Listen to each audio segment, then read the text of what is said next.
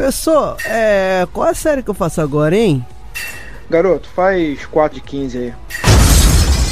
Você está ouvindo o nosso podcast 4 de 15. Esse projeto visa a popularização da ciência aplicada ao treinamento físico e à promoção da saúde. Para encontrar mais conteúdo, visite nosso blog em www.4de15.com.br.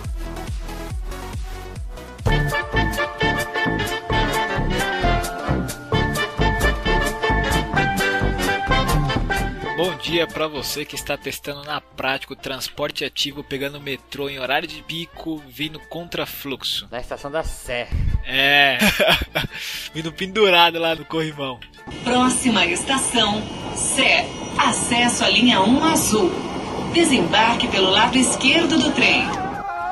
Boa tarde para você que achava que osmolalidade era osmolaridade falada pelo Cebolinha.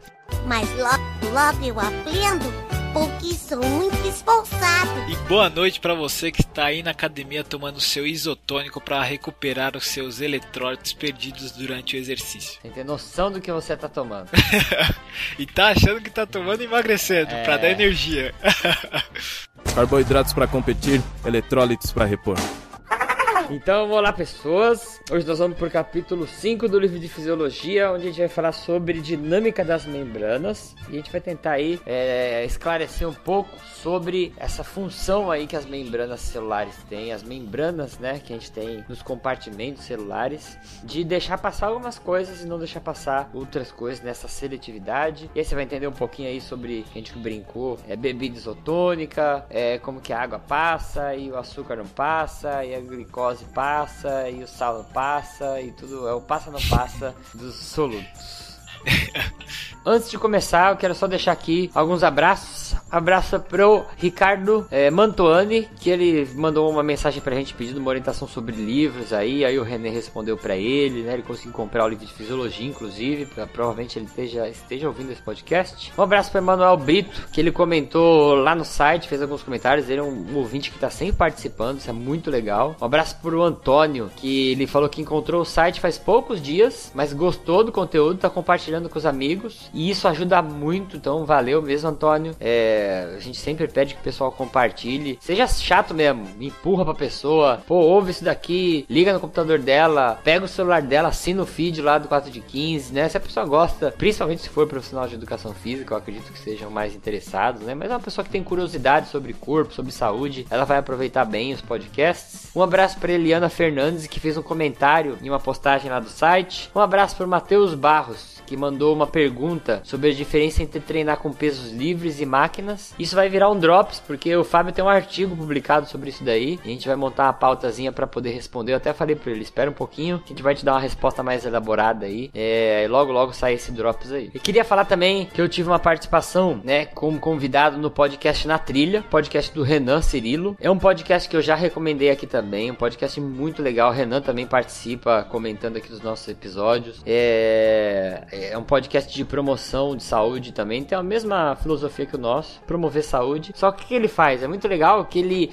apresenta várias formas de atividade outdoor e até o mote lá do podcast dele que é descomplicando, né, as coisas. Então, ele pega, você fala, pô, eu queria fazer parkour, e ele pega um convidado, explica como que é, como que faz, como começa, quais os perigos, quais as facilidades, quais os benefícios. Ah, quero fazer corrida, quero fazer trilha, quero fazer escalada, quero fazer fazer qualquer coisa. Então, é, é voltado para esportes outdoor. E o último episódio teve era sobre saúde outdoor. E aí ele me convidou, convidou um médico, né, o Dr. Ivan, e, e é uma psicóloga, a Dayana. Então, um abraço para eles também. Foi muito legal participar com eles lá. Ouçam, tá um episódio muito legal. Eu tô no grupo do Telegram lá e a gente já teve uns feedbacks bem legais sobre esse episódio. Para quem gosta do 415, vai por mim, assina que você vai gostar do Na Trilha também. O Renan é um host que consegue conduzir muito bem episódio, né? Tem uma, uma facilidade aí, uma edição muito boa, então são episódios muito gostosos de ouvir. Nesse período de férias que eu tava em julho, eu quase ia gravar uma, uma mensagenzinha pra pôr no feed falando que a gente ia dar uma atrasada aí em alguns conteúdos, porque eu fui participar do congresso lá na Alemanha, né? Do, do Congresso Europeu de Ciência do Esporte. É, logo, logo vai sair um podcast também com todos os detalhes desse evento aí que eu vou gravar. É, mas aí o René deu a louca, ele falou: Não, macho, manda aí umas dicas aí que eu vou gravar os drops e vou publicar e vou editar. E ele acabou fazendo tudo. Então agradecer aí essa força aí do René. E ele publicou dois drops que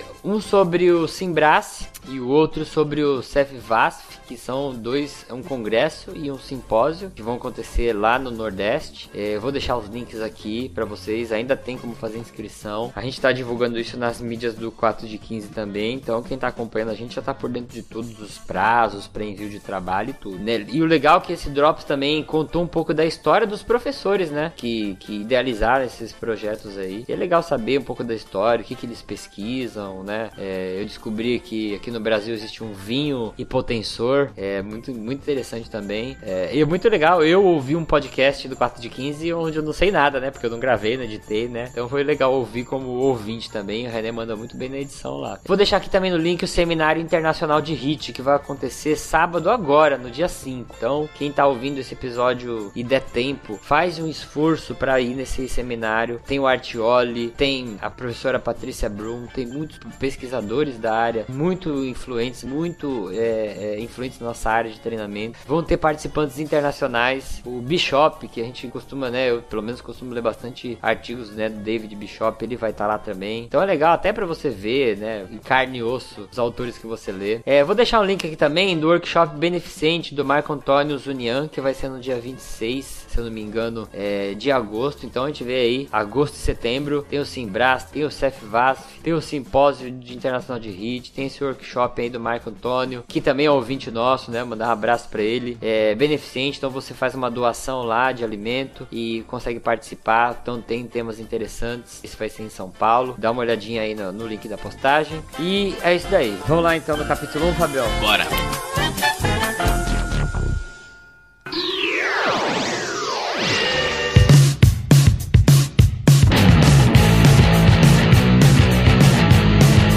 Primeira coisa para nós começarmos nossa discussão, na verdade, nós vamos voltar um pouquinho no tempo. É, voltar lá no primeiro capítulo que nós gravamos o primeiro podcast dessa série de podcast de fisiologia da Silverthorn, onde nós discutimos uma coisa muito importante, uma palavra, um termo, que é a homeostase. É, então, se você não ouviu esse, esse podcast, se você já faz um tempinho que não, não escutou, para aqui e vai lá escuta o podcast que é muito importante você ouvir esse capítulo capítulo 1 para entender esse podcast de hoje aqui.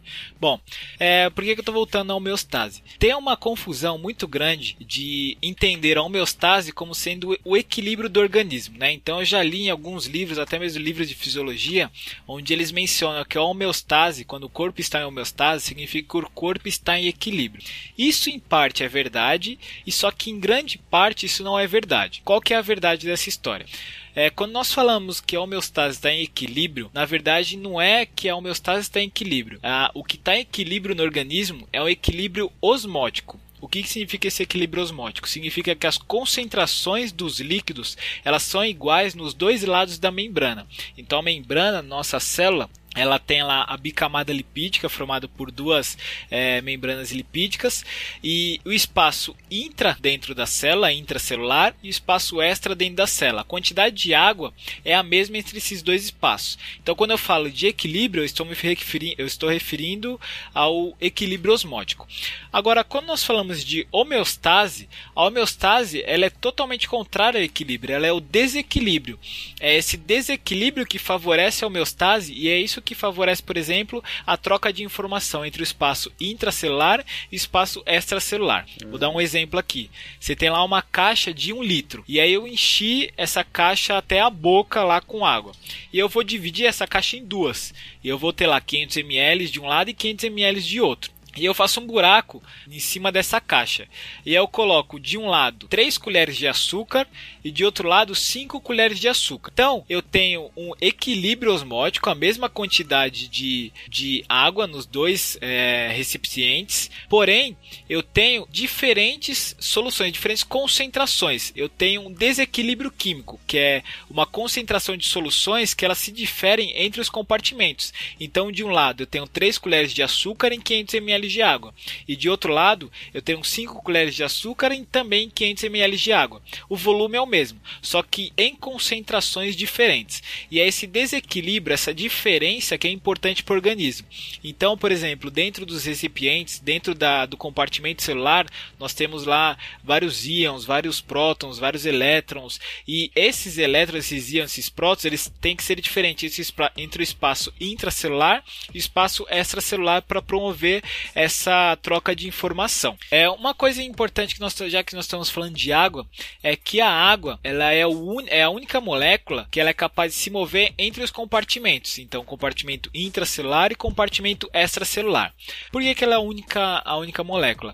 Esse transporte que é feito pelas membranas, ele pode, pode ser ou não dependente de energia. E ele também ele pode depender ou não de proteínas de membrana, que são proteínas que podem facilitar, que nós vamos ver mais para frente qual é esse processo, proteínas que podem é, ir contra o gradiente de concentração, que nós vamos ver também o que, que significa isso, que para favorecer esse transporte.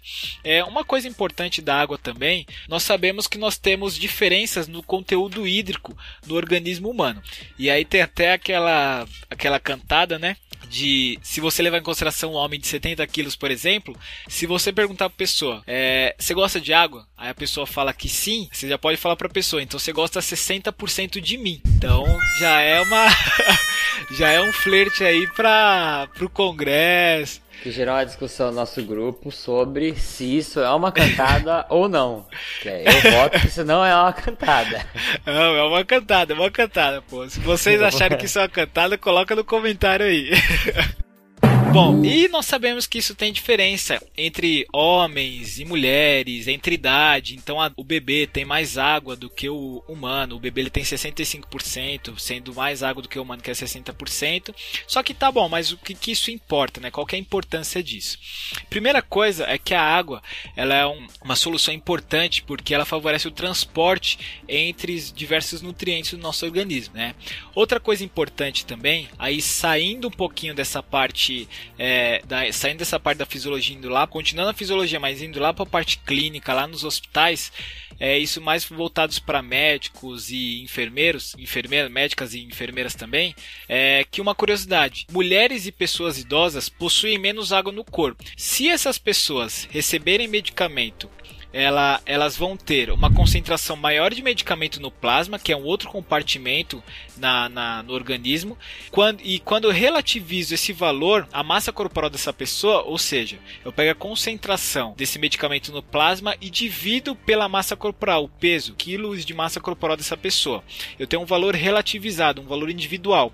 Eu vou ver que ela vai ter uma concentração maior de medicamento no plasma quando eu comparo esse valor com os valores de homens jovens né, que é o valor de, de referência que muitos livros de fisiologia utilizam, por exemplo, um homem de 70 quilos, por isso que eu brinquei no começo. E por isso que tem uma palestra no TED, até vou deixar linkada aqui, de uma médica que ela fala da importância da gente usar voluntárias em pesquisas e não só usar voluntários homens e tentar extrapolar esse resultado para a mulher, porque a gente isso acontecer em todas as áreas que realizam pesquisa. Às vezes por dificuldade de controlar ciclo menstrual, aí falar ah, é mais fácil, eu vou escolher só homens pro meu N, né? Mais fácil que eu não preciso ter esses cuidados aí, é, né? Por, por não pegar indivíduos hormonalmente diferentes, né? Mulher, a gente sabe que dependendo do ciclo menstrual pode ter uma alteração hormonal e aí por preguiça de controlar isso, pega, fazem pesquisas com homens homens, extrapolam esses resultados para mulheres e a gente acaba caindo num erro muito grave que é, no caso aí de prescrição de medicamento, a gente pode errar, igual o Fabião falou.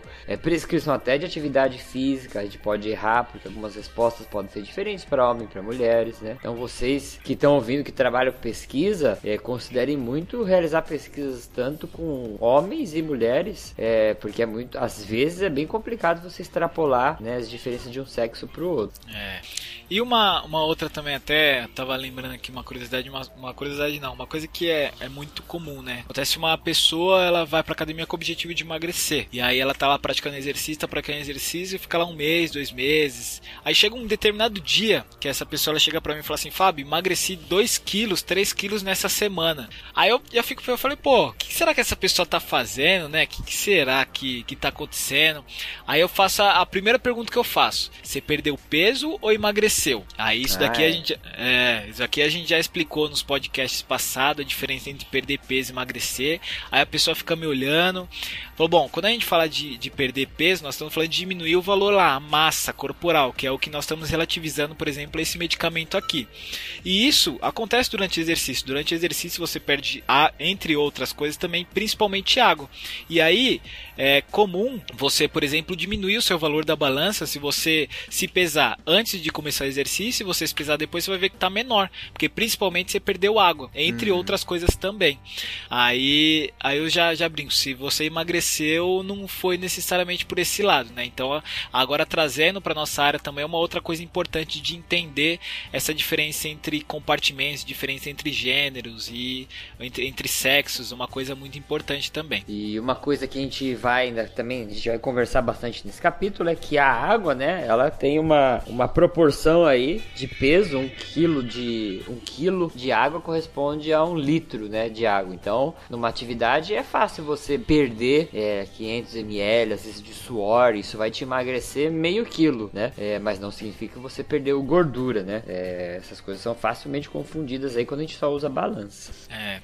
E uma, uma, uma coisa, por exemplo, usando só o valor da massa corporal, é, eu não, não sei muito bem, até se tiver um médico, um enfermeiro, uma médica, uma enfermeira aí, comenta aí para nos explicar como que é feito esses testes, né? Eles levam muito em consideração em alguns testes para ver o quanto de água que a pessoa perdeu, por exemplo, a própria massa corporal. Então, como nós estamos discutindo, o bebê, por exemplo, eles fazem esse teste com eles, né?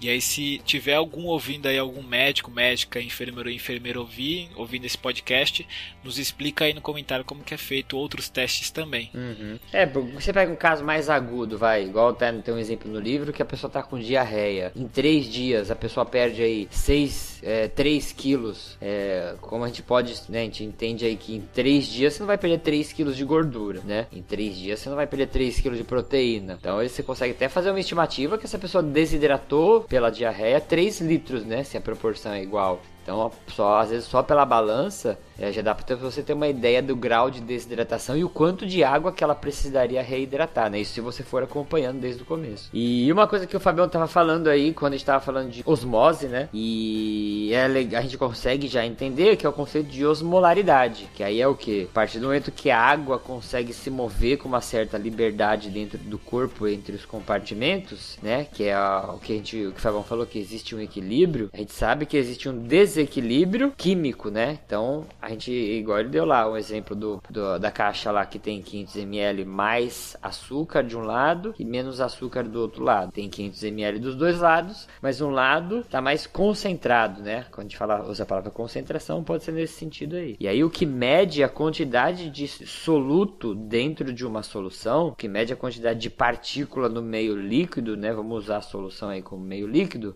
é o que a gente chama de osmolaridade aí. Então, quando você vai ouvir osmolaridade, imagina que é uma medida de quantidade de moléculas, né, de moles, né, que eles chamam de osmoles, por um litro de solução. E uma outra coisa importante também, falando, continuando nessa parte do equilíbrio osmótico, é que sempre quando nós falarmos de equilíbrio osmótico, nós estamos querendo nos referir a um movimento que a água faz através, através das membranas, o que esse movimento ele acontece em resposta a um gradiente de concentração de um soluto, o que é denominado de osmose, que é uma outra, um outro termo aí também. Uhum. É, e aí esse soluto, esse gradiente de concentração de soluto, o que, que é isso? Então lembra lá do no Bom Dia que nós brincamos aqui no começo do podcast. Você tá lá na Praça da Sé, em horário de pico lotado, tá querendo atravessar o fluxo, que aí você quer ir contra fluxo, porque você é teimoso. Entrar no metrô na hora que tá todo mundo querendo sair. É, você é o, o espertão que é entrar, entrar pela porta de saída. É. E aí você está indo contra o fluxo, então você está indo contra um gradiente de concentração. Se você tivesse vindo pelo lado de entrada correto, você estaria vindo a favor do gradiente de concentração. Então você está seguindo o fluxo. Então sempre quando nós falarmos gradiente de concentração, nesse caso gradiente de concentração de um soluto, é um soluto que está indo a favor de um gradiente de concentração.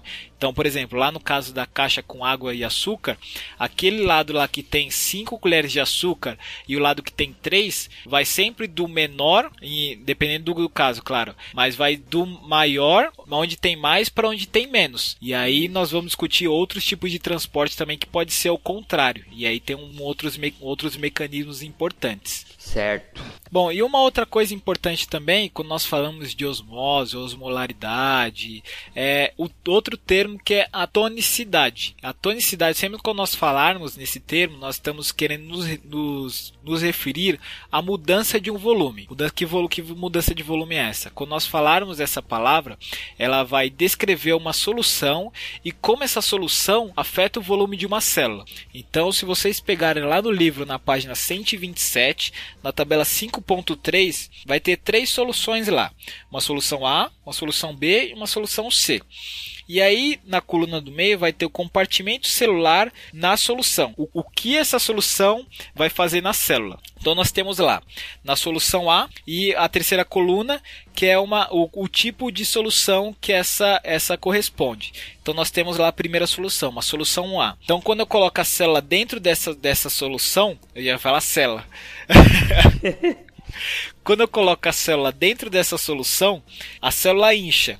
Então essa, essa solução ela é chamada de solução hipotônica. E nós temos uma outra solução que é a solução B. Quando eu coloco a célula dentro dessa solução B, a célula não vai mudar de tamanho. É uma solução B, e essa solução B é chamada de isotônica. Então é por isso que a gente brincou lá no começo lá do, do Boa Noite no podcast. Hum. E a outra solução que é a solução C, e quando eu coloco a célula dentro dessa solução, a célula encolhe. E essa solução C é chamada de hipertônica. E aí o engraçado quando eu estava estudando esse capítulo aqui, eu lembrei lá na, na época do ensino médio no livro de biologia, que aí no livro tinha o, as células em 3D, né? Aí tinha o hipotônica, a célula inchando. Aí tinha o isotônica, a célula que não ficava de, mudava de tamanho, e a célula hipertônica que estava toda enrugada, mas tudo em 3D. Aí uma, veio na hora na cabeça esse, esse desenho do livro. E o meu era mais antigo, mais raiz ainda. Do Fábio era 3D, já era Nutella. É. era só uma bolinha grande, uma bolinha média e uma bolinha toda enrugadinha. Não tinha nada de 3D, não. Parecia um ovinho. Um ovo frito. E isso que o Fabião explicou, dá pra gente já começar a entender aspectos de hidratação, que a gente também vai ver mais pra frente no capítulo, mas quando você bebe essas, faz essas bebidas isotônicas, né? Que significa? São bebidas que elas querem manter o grau de hidratação, né? Você vai aumentar a quantidade de solução no seu corpo quando você coloca essa bebida para dentro, mas ela não quer fazer sua célula inchar nem desinchar. Ela quer manter o estado de hidratação através, né, da osmose, de um equilíbrio osmótico, mas ela quer mudar o tamanho da célula. A gente tem problema quando a gente muda o tamanho da célula, né? É, tanto quando a gente desidrata, quanto quando a gente aumenta o tamanho da célula. Quando a gente fala que a célula incha ou a célula encolhe, não é que ela cresce e encolhe tipo igual um bolo, né? Ela aumenta de tamanho porque ela pega água da solução em volta e chupa para dentro dela. Daí ela incha. Vocês já viram para vender na nessas lojas aí de tranqueira de criança de brinquedo? Tem uns bichinhos de plástico bem pequenininho que você coloca na água e incha, fica gigante. Viu os dinossauros, jacaré? Então é. o que é. acontece, né? Não é que ele cresceu magicamente, né? E chupou água para dentro dele. E aí isso é o quê? Porque teoricamente, né? Você tá jogando. É, no, no, caso aqui, só pra gente fazer um paralelo, mas que ele é feito de uma substância que absorve água. Mas a solução, a água, né? Ela é hipotônica, então ela vai para dentro do, do jacarezinho e faz ele inchar. Se a gente conseguisse inverter, criar uma situação onde o meio extra fosse é, hipertônico, aí que ia fazer? Eu colocasse jacarezinho inchado lá dentro, esse meio hipertônico ia puxar água de dentro para fora. Por quê? Como eu tenho mais soluto, mais partículas, né? Essas partículas precisam ser diluídas numa quantidade exata de água e é isso que faz a, essa dança aí do corpo direcionar água para dentro ou direcionar água para fora de um compartimento. Tá bom aí, Fabião? Aqui tá tranquilo. Vamos pro próximo bloco então? Bora.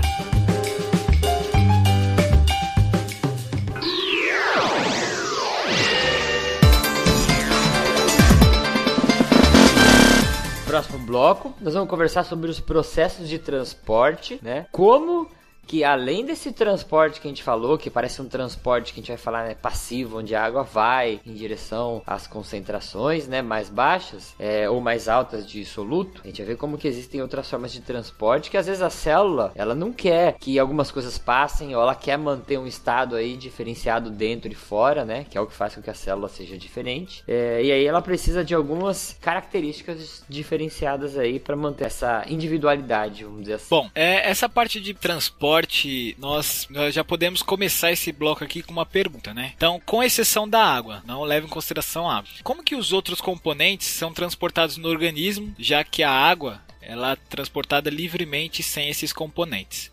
Bom, e aí a gente entra nos mecanismos de transporte. Nós temos basicamente dois tipos de quatro tipos de energia. Um que gera energia, gasta ATP, que é a nossa molécula de, de energia, e o outro que não gasta energia, um tipo de trans, outro tipo de transporte.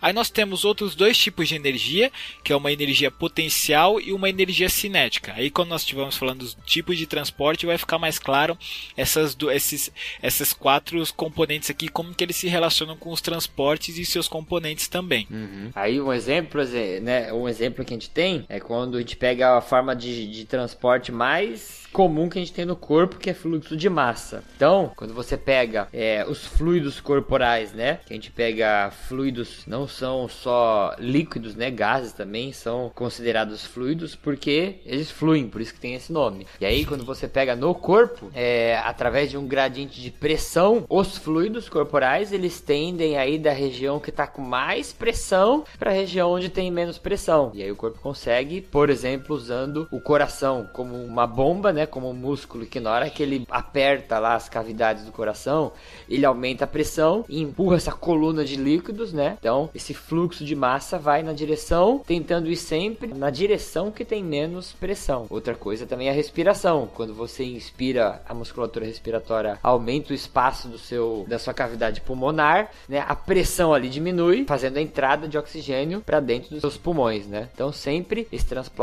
de fluxo de massa, né, vai ser o mais comum aí quando a gente vai falar em biologia, que é, de certa forma, ele é cinética, né? Você gasta energia para fazer esses movimentos, mas o movimento em si, a entrada de ar, o movimento de sangue, o transporte do substrato dentro do sangue vai por cinética, ele vai junto com esse movimento do fluxo. É, vai, vai com a onda. Vai com a onda. É.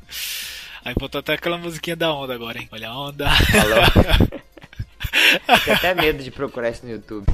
Vou te pegar essa é a galera da avião. pô, vai falar que você não conhece. Eu conheço, infelizmente eu conheço. Ah, tá, pô. Quem já deu aula na academia ouviu todas essas músicas já, cara. Ah, é, meu. Ouviu tudo, cara. Ouviu até piores é. já. Bom, e outra parte que é importante que nós estamos discutindo, essa parte do transporte, é entender as estruturas de uma camada celular. Então, a parede lá celular. É, a nossa parede celular, a nossa camada, ela é formada por, por gordura que é, são duas camadas de gordura, são chamadas de bicamadas lipídicas. Esses lipídios, então imagina lá a membrana. Então eu vou pegar uma parte dessa, dessa membrana, dessa parede e vou cortar lá no meio.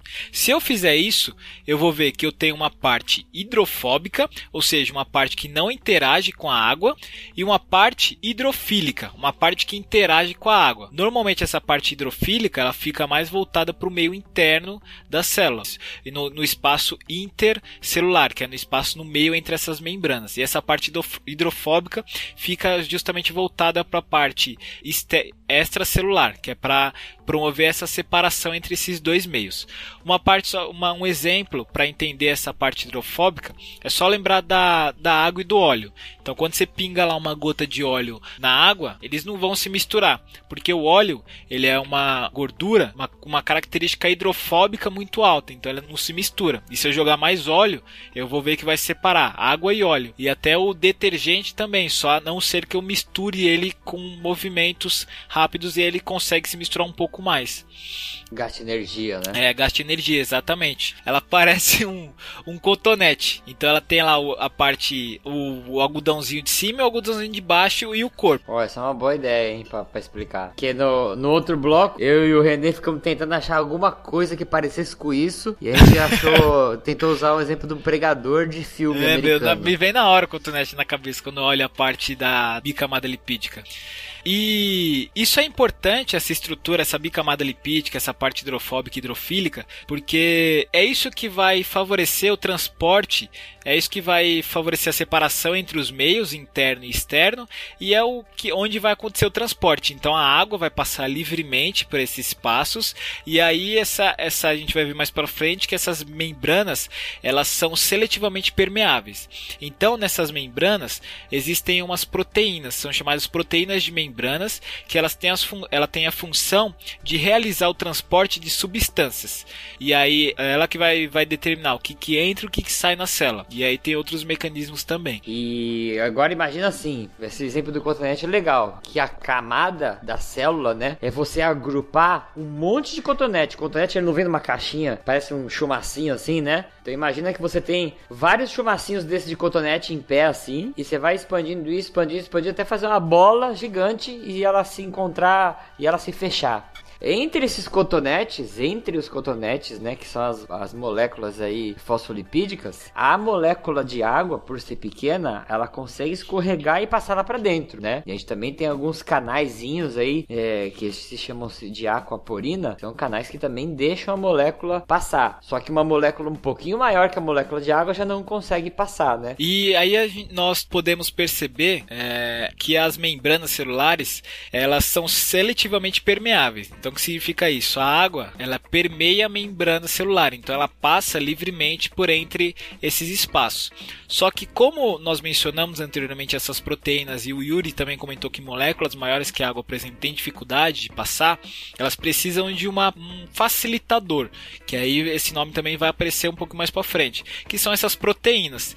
Então, essas prote essas membranas celulares a gente pode entender como se fosse porteiro do corpo, né? Eu costumo uhum. entender o porteiro do corpo, imagina aquele condomínio que tem aquele imã para você entrar. E você só entra do condomínio se tiver aquele imã, sabe? Na porta. Eu nunca vi esse imã aí, não. Então, tem, o, tem lá o porteiro, só que aí depois você toca a campainha, o porteiro ele vai, ele vai te identificar, ou então às vezes você nem se identifica e passa o imã direto na porta. Quando você passa o imã, a porta abre. Ah, tá, entendi. Tem uma proteína que vai transportar um determinado, uma determinada substância. Então eu tenho o meu imã e meu imã vai favorecer a minha entrada. Então se eu vi com o imã de outra pessoa, eu não vou conseguir entrar porque o porteiro vai ver que não sou eu, vai, vai puxar a foto de outra pessoa. Então é, dá para estabelecer essa analogia com o, com o corpo humano também.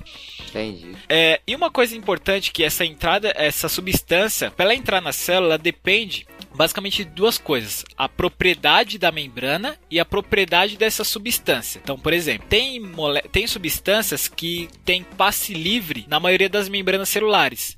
são elas oxigênio, dióxido de carbono e moléculas de lipídios na sua grande maioria. Então, essas moléculas, principalmente para essa questão do tamanho dessa molécula, elas conseguem permear a membrana com mais facilidade. E os lipídios, né, eles podem é, atravessar a membrana bicamada lipídica, né, porque eles conseguem interagir com facilidade. Moléculas baseadas em lipídio, esterol, né, por isso que eles atravessam. Eles são maiores que, o, que, as, que os gases que o Fabião falou, mas não, aí o problema deles não é o tamanho. O tamanho deles não é problema. Eles conseguem passar porque eles são feitos, entre aspas, é, do mesmo material que é feita a membrana da célula. É, eles conseguem se entender lá.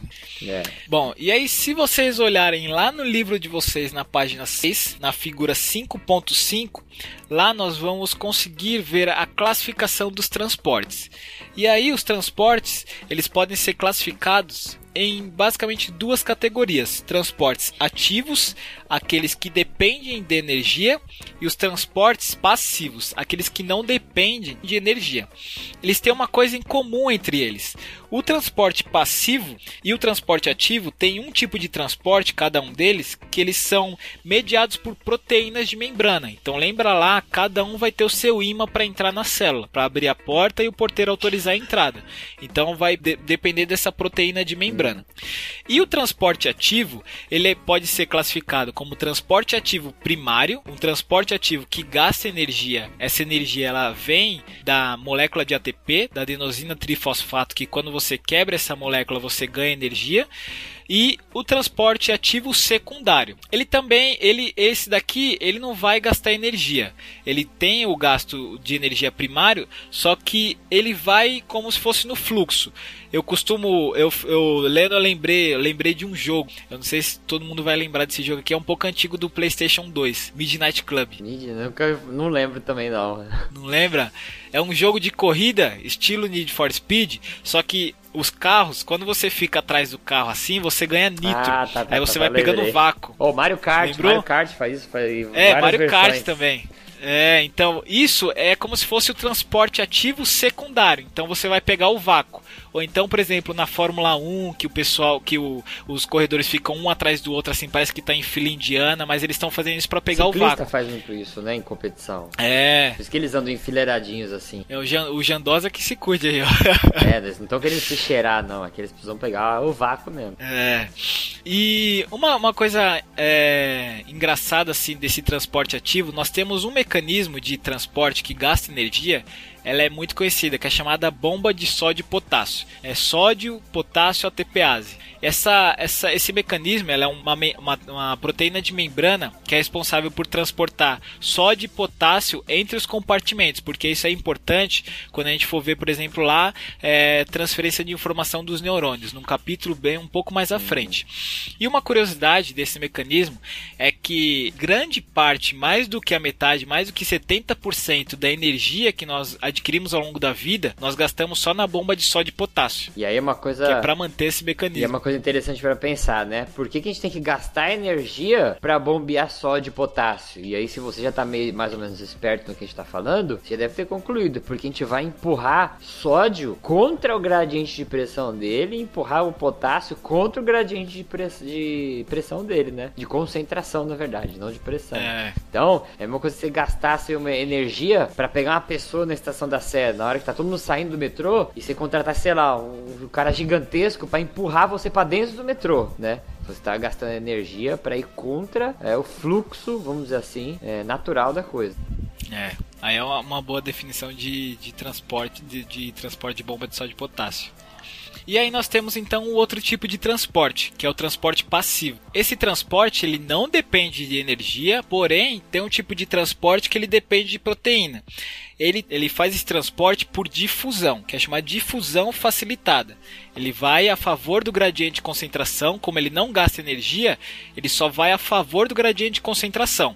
Só que ele depende de, de, de uma proteína para facilitar esse transporte. Quando sempre quando nós falarmos de fusão, nós vamos entender essa difusão como sendo o movimento que as moléculas a partir de uma área de maior concentração parte para uma área de baixa concentração de moléculas. Então, que nós falamos lá no começo lá do, da caixa de água com açúcar e com açúcar em diferentes concentrações. Então, gradiente de concentração, essa difusão, ela vai ser do lado maior, onde tem mais, para o né? lado mais concentrado, para o lado onde está menos concentrado. Então, ele vai a favor do gradiente de concentração. Um exemplo de gradiente de um gradiente de concentração é o exemplo até mesmo que eles dão no livro. Imagina que você tem uma fragrância de perfume. Existe sem ser fragrância de perfume? Sei lá, tá certo pra mim. Acho até chique falar fragrância de perfume. Porque são várias fragrâncias, né? É, É. né? Pode ser. Então, se você tem lá uma, uma fragrância de perfume, imagina que você esqueceu aberto. Esqueceu aberto lá no meio da sala. Como depois de um tempo você vai perceber que o cheiro está no ambiente. Por que, que acontece isso? As moléculas do, do o odor do perfume, as moléculas do perfume, elas vão saindo de onde tem mais, então naquele líquido, para onde tem menos e vai se vai vai se espalhando para o ar.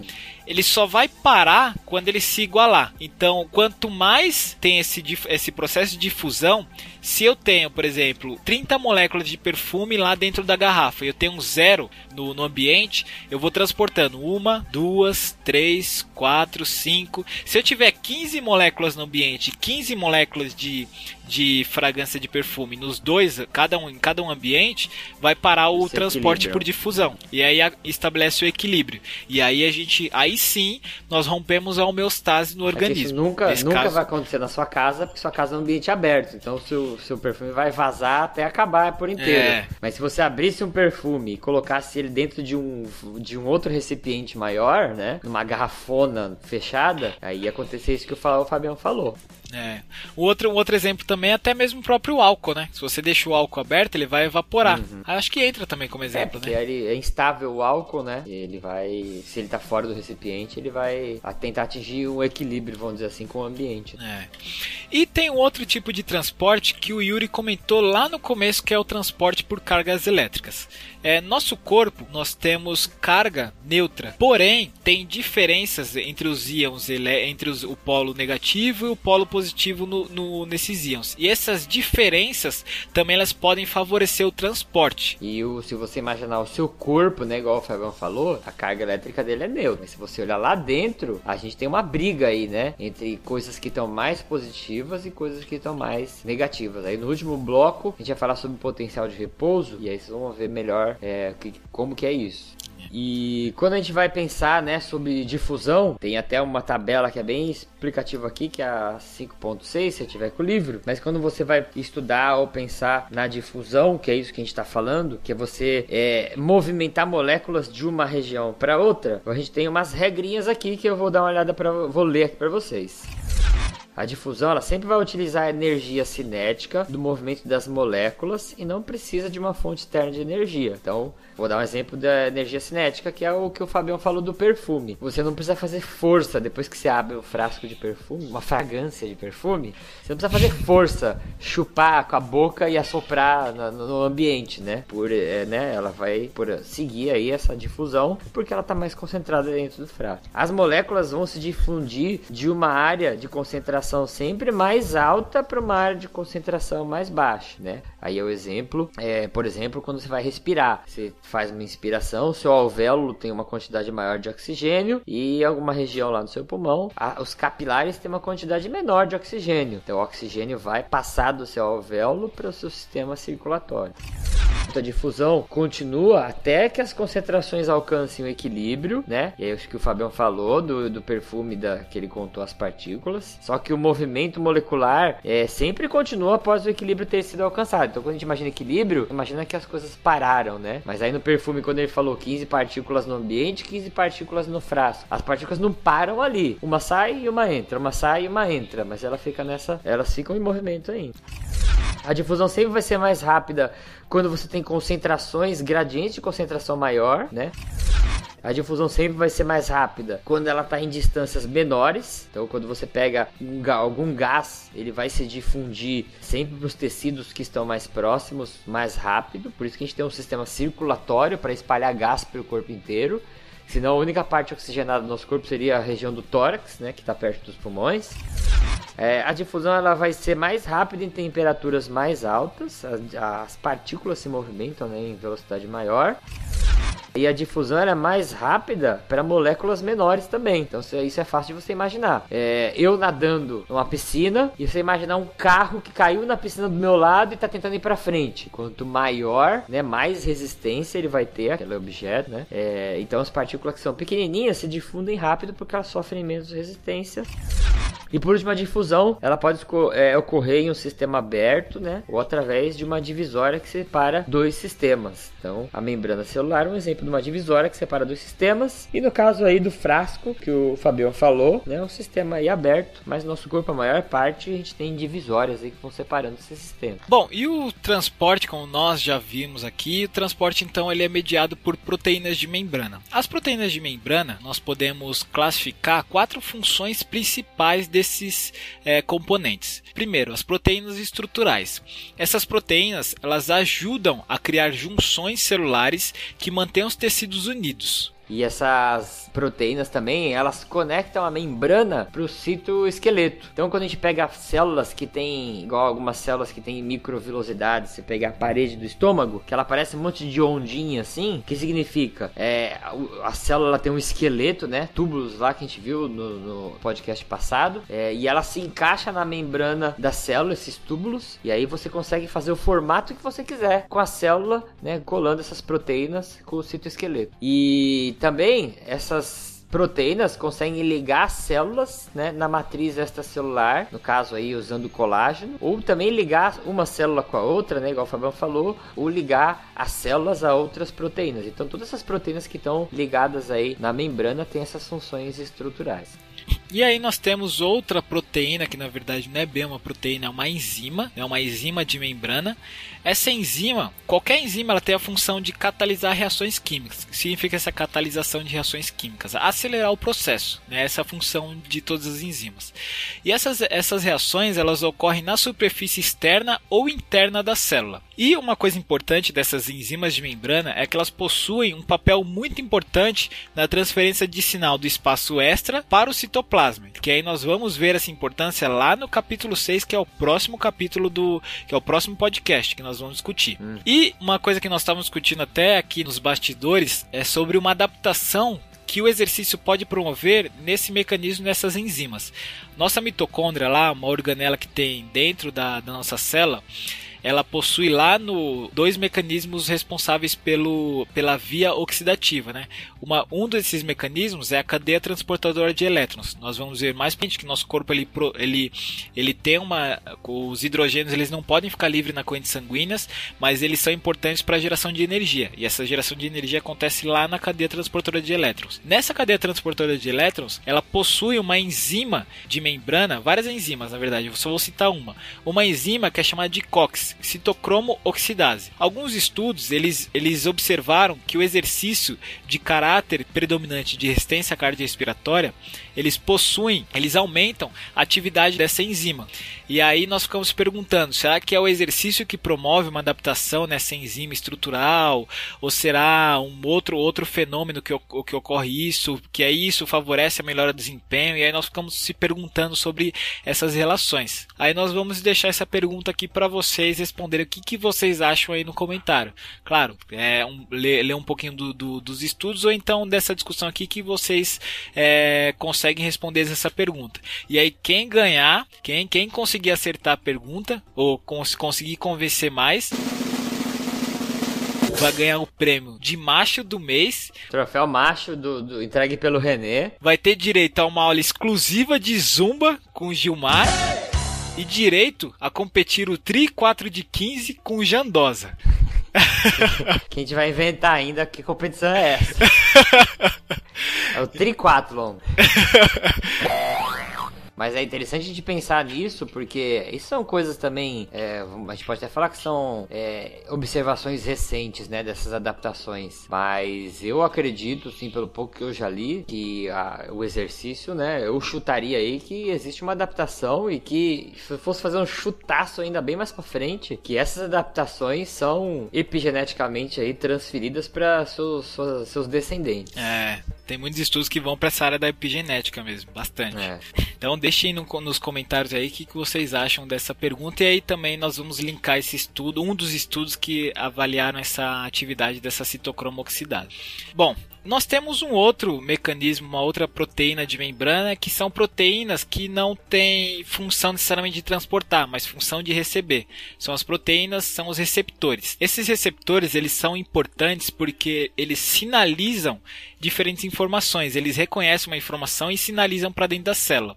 E aí eles, eles uh, dão origem ao que é conhecido como evento em cascata, cascata bioquímica. Então é, você tem lá uma ligação de, um, de uma substância que o seu receptor de membrana vai transferir essa informação e aí essa, essa informação vai ser transferida para o espaço intracelular. Um exemplo é como a insulina consegue agir com, no organismo. Então a insulina lá que é liberada para a corrente sanguínea é para diminuir a quantidade de glicemia na corrente sanguínea também.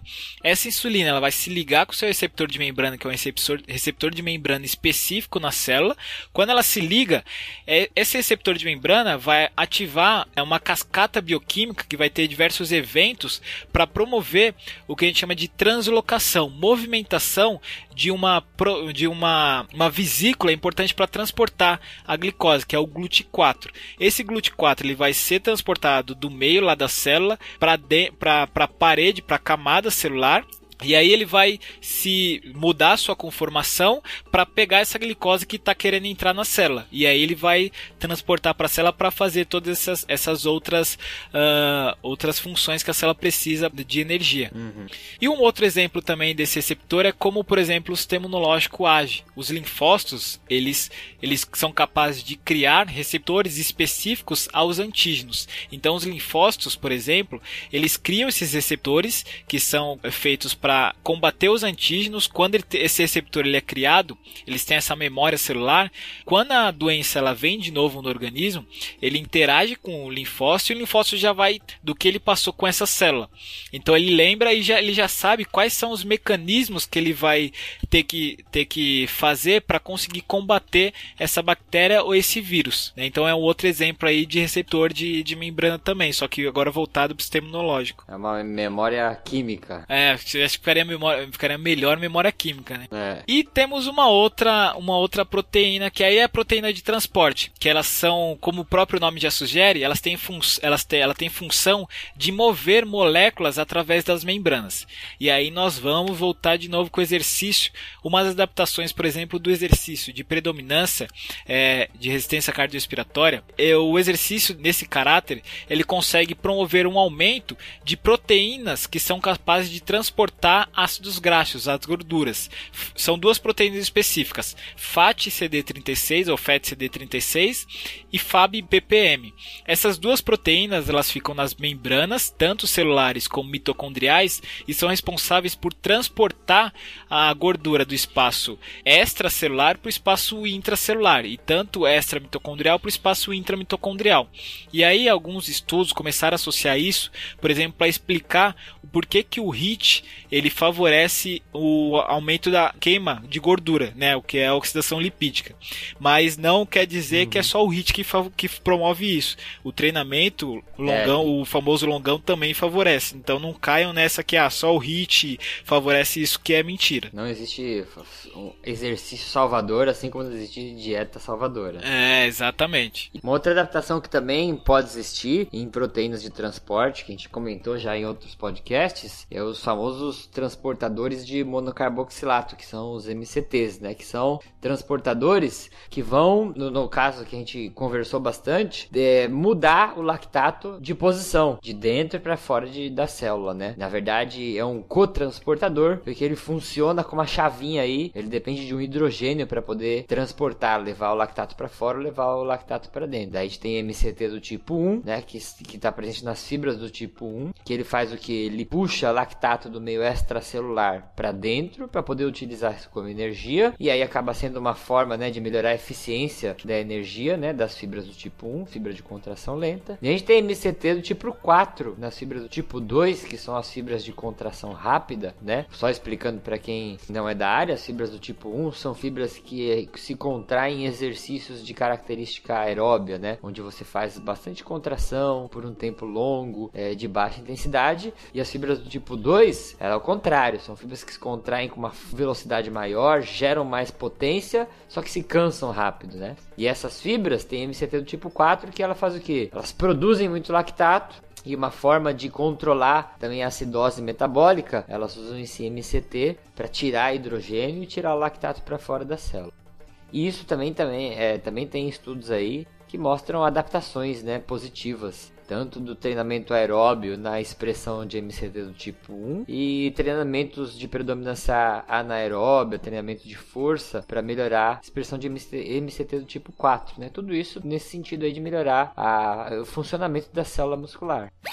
Então vamos continuar. Agora o senhor Fábio Rocha teve que sair, tá na correria do mestrado, vai ter que fazer coleta. E nós vamos voltar para os velhos tempos, onde eu fazia, às vezes eu fazia os podcasts sozinho, então vocês vão me aguentar, agora vão ter que me aturar. Sozinhos agora, falando no seu ouvido, até o final desses próximos dois blocos. Então, continuando o que a gente estava conversando, né, sobre essas proteínas que vão realizar funções aí na membrana, a gente tem essas, dentro dessas proteínas de transporte, né, a gente tem proteínas de canal, que é uma proteína de canal. Elas vão fazer um tubinho, um canal canudo, um cano que vai atravessar toda essa membrana e dependendo do tamanho desse canal, a gente vai permitir que algumas moléculas passem para dentro, né, e para fora também, dependendo de vários gradientes aí que a gente vai ver. Mas aí o que a gente quer precisa ver agora é que a célula consegue através da, da expressão dessa proteína aí, né, da construção desse cano de proteína, escolher é, ou ajudar na seleção do que pode entrar, o que pode sair. Por exemplo, uma proteína de canal interessante que a gente tem são proteínas é, que transportam potássio. E aí, em alguns locais, a gente tem proteínas de canal potássio que podem ser abertas ou fechadas, se você investir energia, né? É, mas quando elas estão abertas, elas permitem, por exemplo, livre é, transporte de potássio para dentro e para fora da célula. Outro tipo de proteína que a gente tem são as proteínas carreadoras. E aí, o que, que essas proteínas carreadoras fazem? Elas ficam abertas para fora da célula. Imagina aí um sistema de porta dupla. Sabe quando você vai em algum lugar e tem lá é, uma porta, igual banco. Você abre uma porta e você entra, a porta fecha, e aí tem uma segunda porta lá dentro que abre, e aí você consegue entrar no local que você quer, né? Uma porta dupla. Então, é, essas proteínas carreadoras, elas vão transportar coisas através, né, da membrana, substratos através da membrana, e elas vão se modificar quando elas entram em contato com o substrato que ela quer transportar. Então, exemplo do GLUT4, né? O GLUT4 a gente vai usar como exemplo para muitas coisas aqui. Ele é uma proteína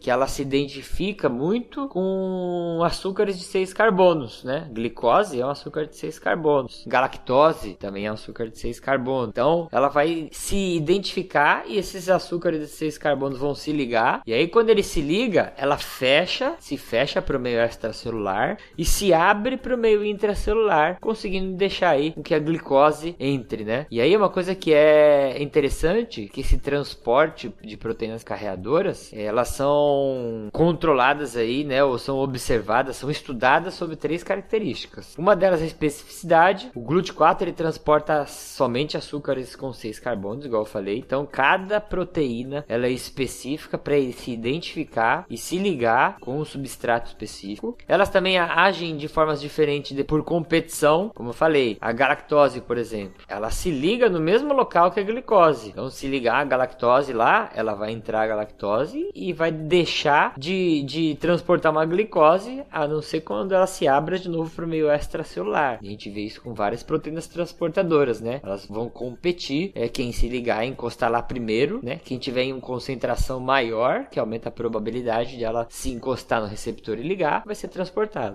E por saturação também. Isso é muito legal, né? Se a gente for pensar em nutrição sobre vários aspectos. Mas, por exemplo, quando os transportadores, essas proteínas da membrana, estão na capacidade máxima de transporte, não adianta eu aumentar a concentração do substrato que não vai aumentar a quantidade é, proporcionalmente do transporte. Então, por exemplo, vou dar um exemplo agora é, é, bem prático. Faz de conta que a gente tem aí proteínas que conseguem transportar é, 3 glicoses por segundo para dentro da célula, né? 3 glicoses por segundo. E eu tenho X proteínas em volta da célula. E faz de conta que a capacidade máxima de transporte dessas proteínas de GLUT4 faz de conta que são 100 glicoses por segundo, né? Se eu estou transportando 3 e eu me alimento e aumento a disponibilidade, a concentração de glicose extracelular, ela vai começar a transportar 4 por segundo, 5 por segundo, 6 por segundo. E quanto mais eu me alimentar de glicose, né, de, de, de carboidrato, mais aumenta a glicose e mais vai aumentando esse transporte aí para dentro da célula. Quando ela chegar a 100 moléculas por segundo, por exemplo, né, isso é um exemplo que eu estou inventando aqui agora, não adianta eu comer mais carboidrato que eu vou chegar no limite da célula, vai ficar, vai aumentar a concentração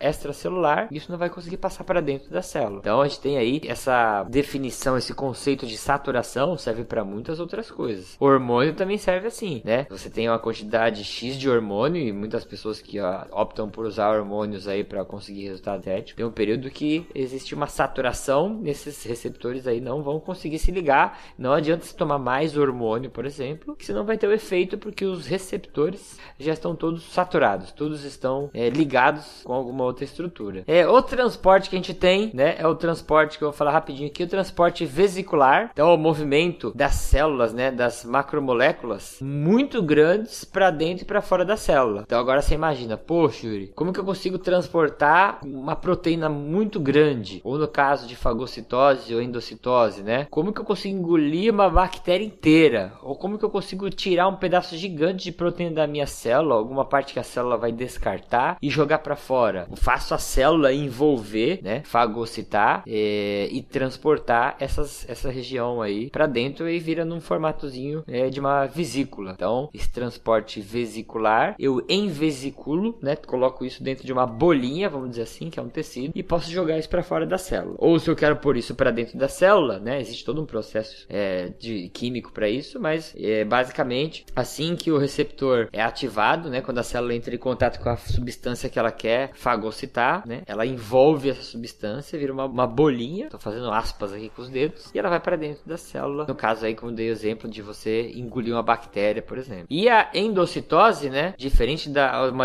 as diferenças da endocitose para fagocitose, você que está estudando aí às vezes não consegue é, entender, a fagocitose, a superfície da célula, ela cria bracinhos que vão abraçar é, essa substância que ela quer colocar para dentro da célula. A gente tem vídeos disso na internet se você olhar. E a endocitose, quando tem contato, né, que foi o exemplo que eu dei anterior, da substância que ela quer, né, colocar para dentro, quando tem contato da substância com a superfície celular, ela se retrai, né, em vez de se projetar para fora e vesicula. Então ela faz a, uma, um suco, esse suco vai aumentando, aumentando, aumentando, até que ele se, entre totalmente para dentro da célula, esse espaço aí. E a gente tem também o transporte epitelial, que são as moléculas que vão se deslocar entre compartimentos, mas elas têm que atravessar uma camada de células epiteliais, tecidos, né? Que vão também é, trabalhar na função de que permitir a seleção de substratos. Ó, isso entra, isso não entra. Um exemplo é a barreira hematoencefálica, que a gente já comentou algumas vezes em outros podcasts aqui. Ela é altamente seletiva, né? Porque você não quer que qualquer substância é, fique lá andando entre as, seus neurônios, né? Então a barreira hematoencefálica é uma forma que permite alguns substratos que passarem, né? Por exemplo, glicose. Glicose é importante que passe, que a célula precisa disso como para fun o funcionamento. Lactato, a gente já viu, né? É, tem muitos estudos que mostram que lactato também é um importante é, é, combustível para o sistema nervoso central. Então, eles conseguem passar essa camada epitelial aí, essa barreira hematoencefálica. Outras coisas não. A gente tem aí vários exemplos, né? Se você for imaginar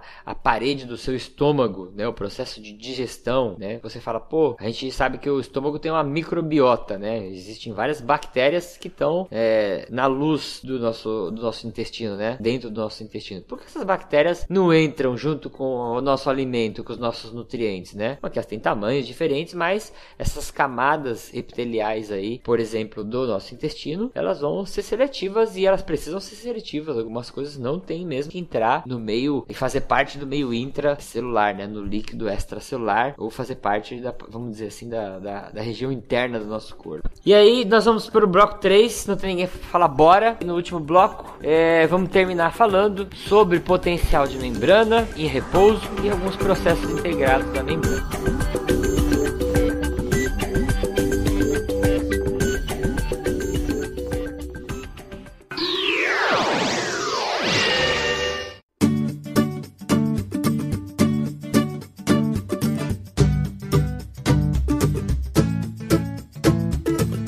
Nesse último bloco, que vai da página 153 até a 159, é, vou conversar também rapidinho sobre esses processos aí que às vezes muitas pessoas, quando vão estudar fisiologia, acabam se complicando, né? Que é com relação ao, ao potencial elétrico de repouso da membrana. E tem tudo a ver com isso que a gente está falando, de transporte de coisas, de solutos, né? De átomos, de moléculas para dentro e para fora da célula. Então, como a gente comentou rapidinho lá para cima, o corpo, o seu corpo ele é eletricamente neutro. Então, para cada é, é, é, é, ele é eletricamente neutro, só que para cada cátion existe um ânion correspondente. E aí, se você não lembra disso, dá uma olhadinha lá no primeiro podcast que a gente fez uma revisão, no segundo, na verdade, a gente fez uma revisão de química lá, né? Então, você imagina que as moléculas, elas podem se tornar íons. Esse íon pode ser mais positivo ou mais negativo. Imagina aí é, a, a alma gêmea, né? Então, o corpo, se você olhar o corpo em si, ele não gera potencial elétrico, né? Tanto que você não, você não tem poderes elétricos, mas lá dentro ele tá sempre em desequilíbrio eletroquímico, que a gente chama, né? E para cada região que é mais positiva, tem uma contraparte que é mais negativa. Então, se você for parar para ver, né, principalmente a gente tem um cátion principal no interior das células, que é o potássio. O potássio ele tá muito mais presente no interior das células do que o lado de fora. E do lado de fora,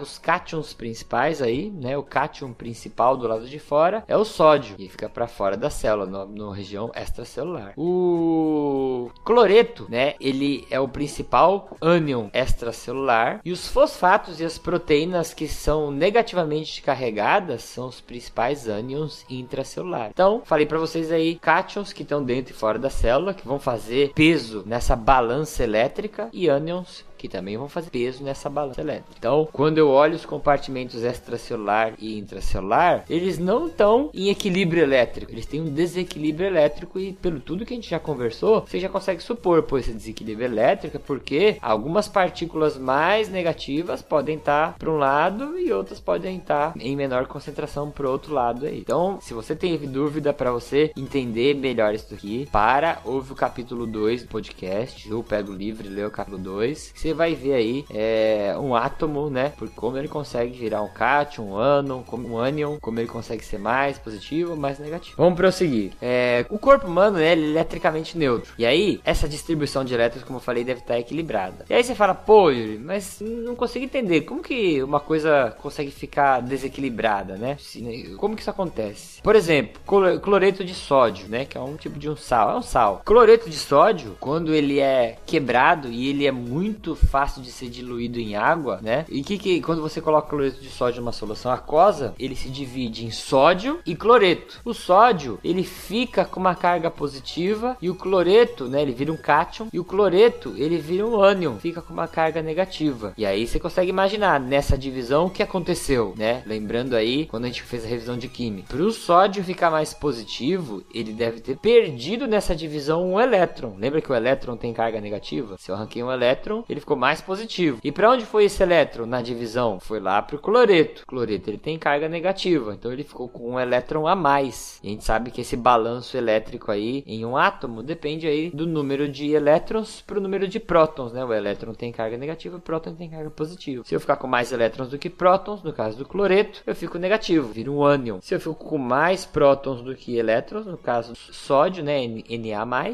é, eu fico mais positivo. E aí se você for olhar todas as células elas têm um potencial de membrana, ou outro nome que se chama é diferença de potencial em repouso da membrana. O que, que significa esse nome? Toda célula, se você for colocar um eletrodo e um voltímetro, e você pegar lá um eletrodo que é igual a uma agulha, enfiar ele dentro da célula, e um eletrodo que é outra agulha, e encostar ele no líquido extracelular, você vai ver que o interior da célula tem uma voltagem mais negativa que o líquido extracelular. E é isso que a gente chama de potencial de repouso de membrana. Por que chama potencial de repouso? Porque é um gradiente elétrico, que eu falo agora gradiente elétrico, significa que é uma diferença, né, entre carga elétrica que a gente vê em todas as células vivas, mesmo as células que não têm atividade elétrica. Planta tem gradiente elétrico, os animais têm gradiente elétrico, as bactérias, porque isso é uma forma que o corpo tem uh, de se comunicar também, né? O gradiente elétrico ele serve para muitas coisas. Essa diferença aí do meio intracelular ser mais mais negativo que o meio extracelular. Então imagina aí na tua cabeça. Yuri tá falando que o meio intracelular é mais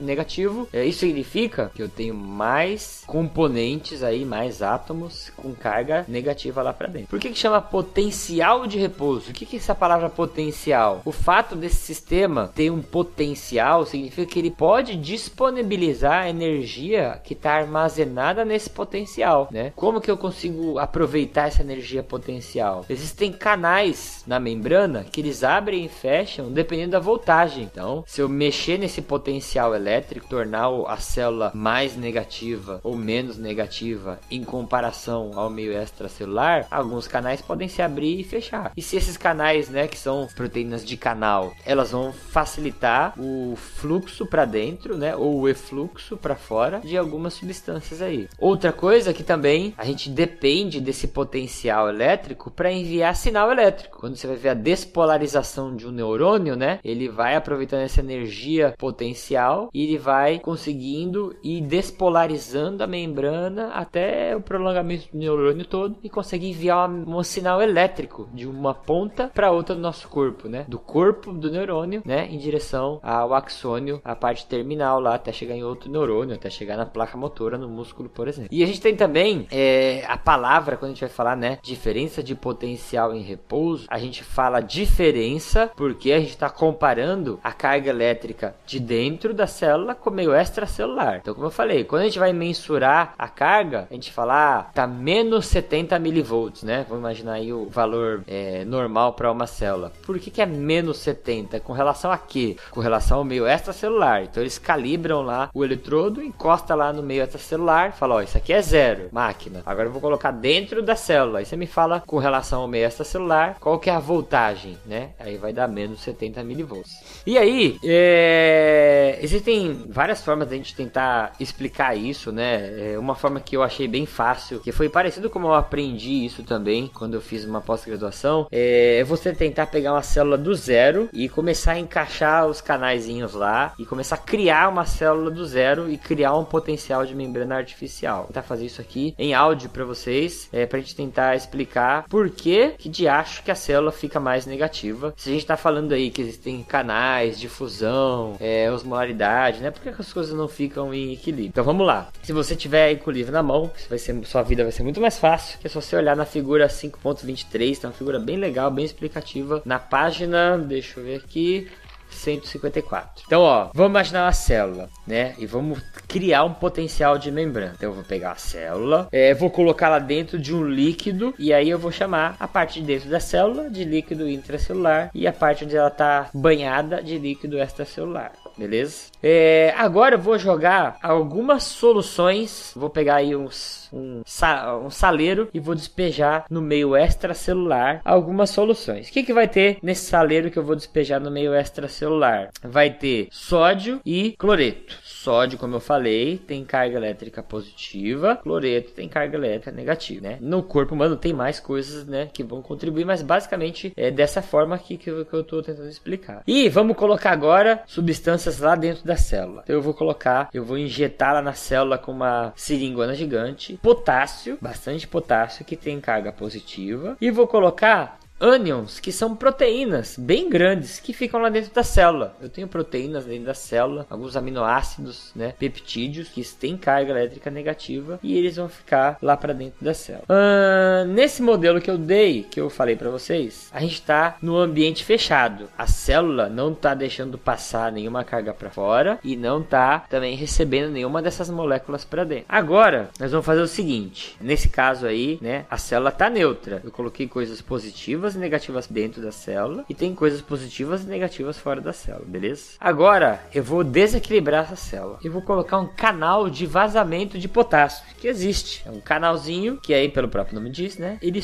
deixa o potássio sair para fora da célula. E agora você vai ver, quando eu montei essa célula artificial, o que que tá causando? Qual que é o, o, o, o, a, o substrato, né? Que tá, que tá deixando o meio extracelular positivo. Lembra que eu coloquei só sódio sódio, né? O cloreto, ele tá como negativo, o sódio tá como positivo. Lá dentro da célula, eu só tenho potássio. Quando eu coloco esse canal, o que acontece? O potássio vai tentar se mover para fora da célula. Por quê? Lembra que o Fabião falou? Gradiente de concentração. Eu tenho muito potássio concentradinho lá no meio da célula e a célula olha para fora, não tem nenhum potássio lá fora, né? É igual o lance do metrô. O metrô é um ótimo exemplo, né? Se você tá numa estação, num vagão de trem, tem 200 pessoas dentro de um vagão. A hora que abre a porta, a estação estação do metrô tá vazia, a tendência é que as pessoas sejam, né, saiam do, do metrô, porque elas vão para uma região que tem menos concentração. Então, o potássio, a partir desse canal de, de vazamento, ele vai começar a sair para fora da célula, né? Só que é, esse canal não vai deixar sair as proteínas que eu falei, os ânions grandes que estão lá, os peptídeos, as proteínas, que como assim, do mesmo jeito, esses ânions só estão dentro da célula. Então, eles tendem a querer sair para um lugar, né, que tá uma concentração menor menor, né? De fusão. Só que aí eles não conseguem passar por esses canais, então eles vão ficar lá dentro. Então eu tô saindo com potássio que é positivo, estão ficando é, esses ânions que são mais negativos. E aí o que acontece? O meio, a célula, né, na verdade, ela começa a perder carga positiva. Tranquilo até aí, né? Só que aí o que, que vai acontecer? Conforme esse potássio ele vai deixando a célula, a gente tá pensando só no gradiente de concentração de potássio, né? Que eu falei para vocês que ele tá indo de um espaço que tem uma concentração muito grande para um espaço que tem uma concentração menor. Só que agora tem outra, é, outro ponto pra gente pensar nessa equação aí. A gente tá pensando na gradiente de concentração, mas não estamos pensando no gradiente eletroquímico. Então vamos pôr aí a eletricidade é, nessa, nessa brincadeira. A partir do momento que o potássio vai saindo pra, da célula, ele vai começar a ser puxado para dentro da célula de novo. Por quê? Essa célula não estava em equilíbrio, né? Ela estava em equilíbrio elétrico do meio intra para o meio extracelular. A partir do momento que começa a sair potássio para fora, por concentração ele quer sair, mas ao mesmo tempo ele olha para trás e ficou muita carga negativa dentro da célula. E aí ele fica dividido porque ele fala, pô, do mesmo jeito que eu quero sair, porque tem muito potássio dentro da célula, eu quero voltar porque alguma coisa me atrai lá para dentro. O que que atrai? As cargas negativas.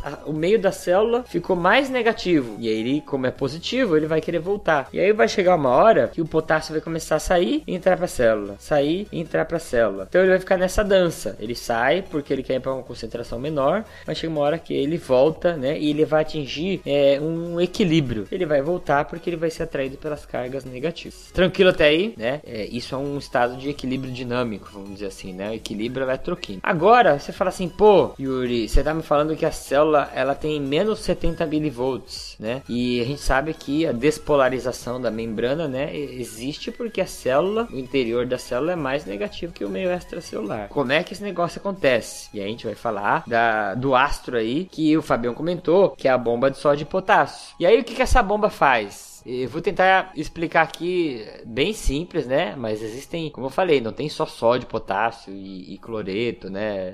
Tem outros elementos aí que também estão envolvidos. Mas quando você imagina a bomba de sódio e potássio funcionando, o que, que ela faz? Ela empurra três sódios para fora da célula e dois potássios para dentro da célula. Para pra pensar de novo comigo. A célula, o meio extracelular, não tá cheio de sódio e o meio intracelular tem pouco sódio. A partir do momento que eu abro um canal de sódio nessa membrana, agora eu tô pegando essa membrana artificial aí, tô criando um canal de sódio. A tendência, né, seria do sódio entrar para dentro da célula, porque a concentração de sódio é maior no meio extracelular, então é normal que ele vá em direção onde tem a concentração menor. E o potássio, a tendência é o que? Que o potássio ele saia da célula, porque a concentração de potássio é maior dentro da célula e menor fora da célula. Essa bomba de sódio e potássio, o que, ela tá fazendo? Ela gasta energia porque ela vai empurrar, né, esses dois é, substratos para direção onde eles estão mais concentrados. Então eu gasto um ATP, por isso que chama bomba ATP, né? ATPase, né? Uma enzima, na verdade, que ela vai fazer o que? Ela vai pegar sódio que está dentro da célula e empurrar para fora da célula, onde está cheio, e ela vai pegar potássio que está fora da célula e empurrar para dentro da célula, né?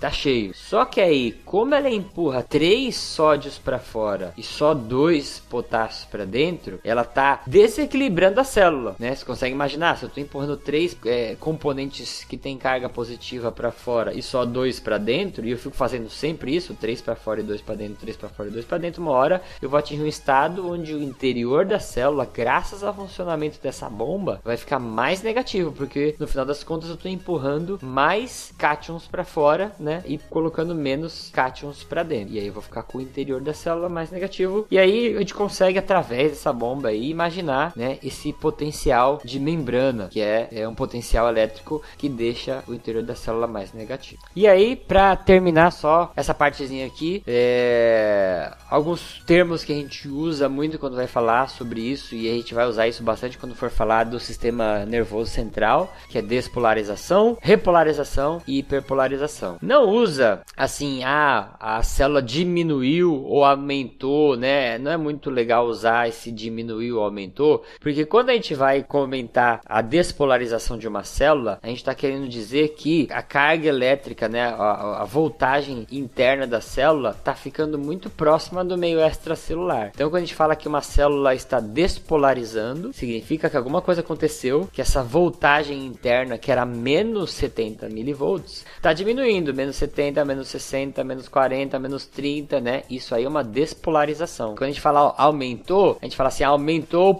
a carga elétrica, aumentou de 70 para 80, mas está falando de um número negativo, né? Então a gente confunde esse aumentou e diminuiu aí. Então quando a gente fala que o número está indo em direção a zero, de 70, 60, 40, eu tô falando que isso está aumentando, né? Então, para não gerar essa confusão, usa despolarização. Menos 70 milivolts se, a, se essa voltagem começa a diminuir em direção a zero, né, a célula está despolarizando. Repolarização, quando a célula entra em equilíbrio de novo e recupera os menos 70 milivolts. E hiperpolarização é quando a célula atinge uma voltagem maior do que a natural. Agora eu falando errado aqui, né? Não vamos falar maior. Quando ela fica mais negativa do que os 70 milivolts, né? Tem casos aí de células que ficam em torno de 40 milivolts. E aí quando a gente hiperpolariza, ela vai para 70 milivolts, né? E aí isso que significa, para ela despolarizar, você precisa ter um evento mais forte. E aí a gente vai ver isso na parte do sistema nervoso, mas é assim que às vezes o sistema nervoso controla, né, se um sinal elétrico vai ser mandado ou não.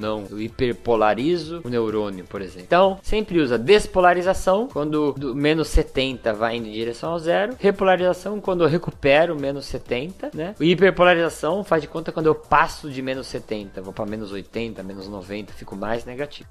E aí um exemplo bem rápido, né, que é sobre como é, é, um processo integrativo aí, como que a membrana celular consegue integrar esses processos todos que a gente comentou para controlar algumas funções, né? E aí no livro ele tem uma pergunta que é até interessante, que é assim, é, a gente sabe que a gente tem células beta no pâncreas, né, que secretam insulina. Então toda vez que você come, por exemplo, você está de jejum agora, aí você comeu uma barra de chocolate, esse chocolate vai ser digerido e ele vai passar lá para o seu sangue como é, glicose glicose. Como que seu pâncreas sabe que tem glicose e que tem que liberar insulina para essa glicose ser captada? Então, quando eu estou no estado de jejum, baixa glicose no sangue, essas células beta, né, quando está em repouso, ela também coloca glicose para dentro dela. Daí ela coloca glicose para dentro, o metabolismo dela vai ser baixo porque tem pouca glicose entrando. E é essa, esse metabolismo que a gente explicou né, nos capítulos anteriores, né? É, eu metabolizo glicose para transferir energia para uma molécula que se chama ATP, é uma ba um baixo estado energético, uma baixa quantidade de ATP, mantém um canal de cálcio de vazamento aberto e aí esse cálcio consegue vazar para fora da célula, né? E aí vai tornando é, essa célula, vamos dizer assim, ela vai ter uma voltagem aí específica, porque a gente sabe se o cálcio que ele é positivo ele sai, né?